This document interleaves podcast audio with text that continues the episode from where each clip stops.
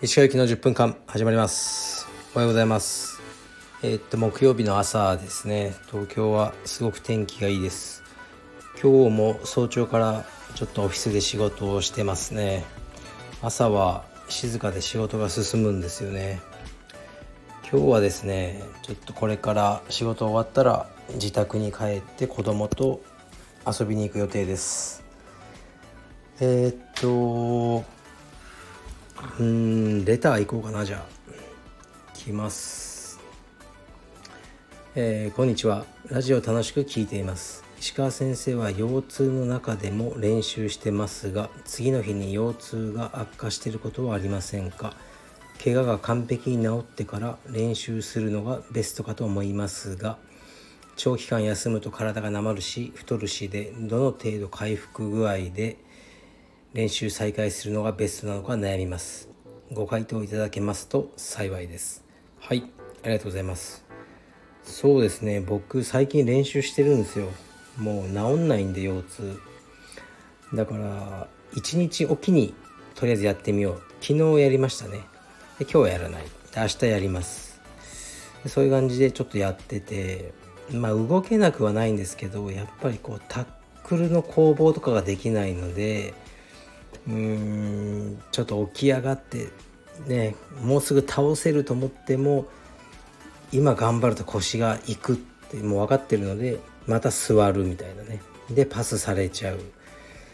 まあそういう感じですね、まあ、でもあのやっぱり充実好きなんでどういう形でも自分が思ったように動けなくてもこの形で続けていこうと思いますね。やっぱ練習してるとうん朝起きた瞬間もうこの世の終わりのように腰が痛いですよ。本当にうめきながらあの起き上がってますね。で動かしてるとちょっとずつ治ってくるっていう感じですかね。だこの方の質問に答えるとどの程度の回復具合で練習再開するかっていうのはこれはもう答えはないと思いますね。その選手なのか僕みたいな一般のおじさん充実なのかで変わってくると思うんで個人のその目的によるでしょうね。やっぱりね試合とかあるんだったら多少怪我しててもやんなきゃいけないだろうし別に趣味の充実でそのね体を悪くする必要ないと思うんですよね。僕はそのどちらにも属してないというかまあ、選手じゃないけど充実はまあ趣味でもないんですよね。やっぱ仕事とかやってないとやっぱ話になんないっていうのもあるんですよね。あと好きだし。ねぶっちゃけ中毒だし充実。そういう個人の立ち位置で変わってくると思いますけど、まあ、僕はしばらくやろうと思ってますね。うん。試合とかは出ないと思うんですけどしばらく。そういう感じです。はい。次いきます。腰は痛いですよ。今もあの低周波治療器を腰にこう当てながらこれをやってますね。はい。ちょっと声が震えてるんですけど。えー、っと質問よろしくお願いします。達人とはどのような人たちのことだと思いますか？練習仲間の充実黒帯の方で私は達人になりたいんですと言っていた方がいて気になって質問させていただきました。達人何かに達した人ってことでしょうね。僕のイメージで言うとこうもう科学的な数値とかそういうのからなんか逸脱したあの次元に達した人でしょうね。でも本当に些細なことだと思うんですよね。例えば充実とかって数値化しにくいけどね僕の好きなウェイトリフティングとかってもう最後1キロ2キロの勝負なんですね。世界中の男たちまあ女性ももちろんやってますけどが競っても最後やっぱ12キロの差しかつかないですね。だから階級で1人だけ他の人より50キロあの重く上げちゃうとかそういう人いないんですよ。だから結局はその自分のねもう筋単純に筋肉量ともう骨とそういうね関係性でそれ以上の数値は出ないように人間ってなってるんだなっていう。でもその最後のね12キロギリギリのところを詰めていくのはやっぱ技術なんだろうなと思うんですが柔術もうーんなんかいますよね。こう力とかそんなないのにやたら三角の締めがもうやばいとか。そういうこう説明できない強さに達した人を達人っていうんじゃないですかね。だからこう全体的に達人じゃなくてもここだけすごいみたいな青帯とかその部分的には達人なんじゃないでしょうかね。僕はそうですね達人。に自分がなってるようなイメージはないですね。はい。でえー、っとそう今日はちょっとお出かけするのでお出かけしお出かけ中の昼ご飯とか困るんですね。僕はもう昨日もそうだけど、ね、玄米めかぶ、えー、なんだろうキムチ納豆だけ、ね、昨日の夜もそうそうですかね。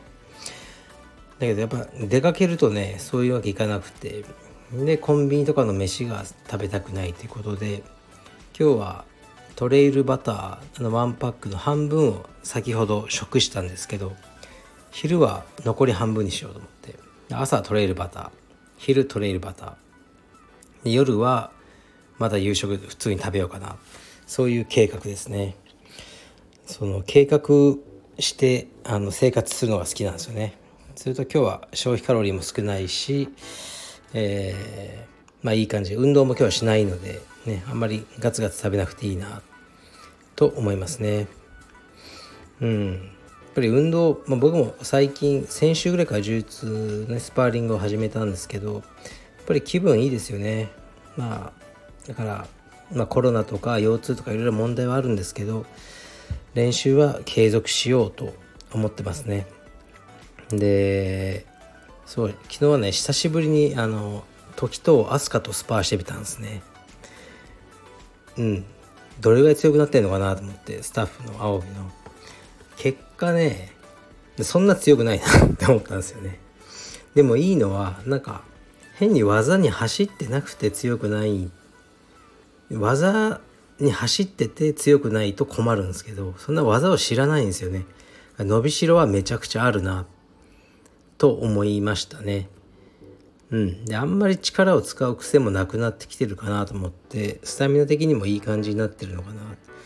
まあでも教えがいがあるなっていう感じはありましたね。課題はたくさんありますね。ちょっとスタッフ練をやりすぎてなんだろうな。こううーん。スタッフ練ってやっぱやられまくるだけだと思うんですよね。あいつは。のレベルだと。だから少し自分から技を出すあの習慣ができてないかもなっていうふうに思いましたね。なでもいい方向性でいってると思います。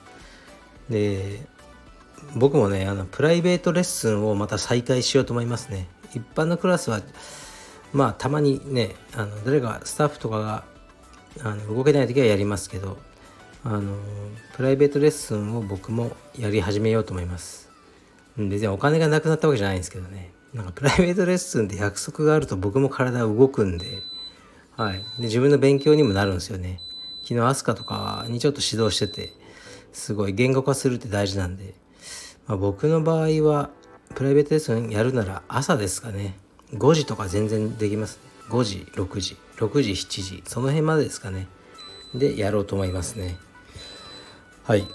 ご興味ある方はぜひ連絡してください。はい、うーん、で、まあ、プライベートレッスン、そうですね。柔術も、例えばね、合気道とか弓道とかをやってらっしゃる方いますよね。たくさん。そういう人たちのメンタルに少し近づいていくことが必要だと思ってるんですよね。例えばね、合気道をやってらっしゃる方に、まあ、UFC に出て証明してみろとか、まあ、言わないですよね。でそそんなこと思ってやってる人いないと思うんですよね。だから弓道とかはまさにその通りであれ持ち歩いてない限りねあれで誰か攻撃とか身を守ろうとか思ってないじゃないですか。街で絡まれて弓道の選手がいきなり弓引いて撃つとかねもう死んじゃうじゃないですか。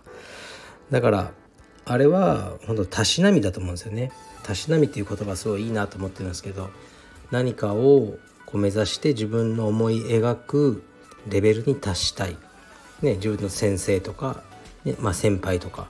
でその達していく過程が面白い。と思うんですね。そういう意味では別に格闘技じゃなくてもゲームでもかんないな麻雀とかももしかしたらパチンコとかも分かんないですけどそういうものとそんなに変わらないと思ってるんですよね。それがたまたま僕は充実だった。で合気道の人がいて弓道の人がいる。その格闘技とかが何何も特別なものじゃない。けど、まあ、なんとなく格闘技をたしなみとして身につけたいなっていう気持ちは多くの人が持ってるんじゃないかなと思うんですよね。だからあの試合にもう出ないと意味がないとかそういうことを言う時代はもう本当にとうに終わったと思うしそういうこと言ってるとまあ言ってるのは全然いいんですけどね選手が、まあ、道場経営っていうのは成り立っていかないだろうなと思いますね。でもう若いやつの人口はこれからどんどん減ってくるんでそういうねだから僕僕とかもっと上の世代の方が充実をやってくださらないとビジネス的にも厳しくなると思うんですよね。まあ、それにその方々のあの何て言うんですか健康とか、ね、幸福の実現のために充実は大きく寄与できると思うのでそういう充実道場を目指していくでまあ選手強い選手も育てていくその2つで頑張っていくしかないんだろうなって思いましたね。まあそういうことをねあのよく思うわけですよ。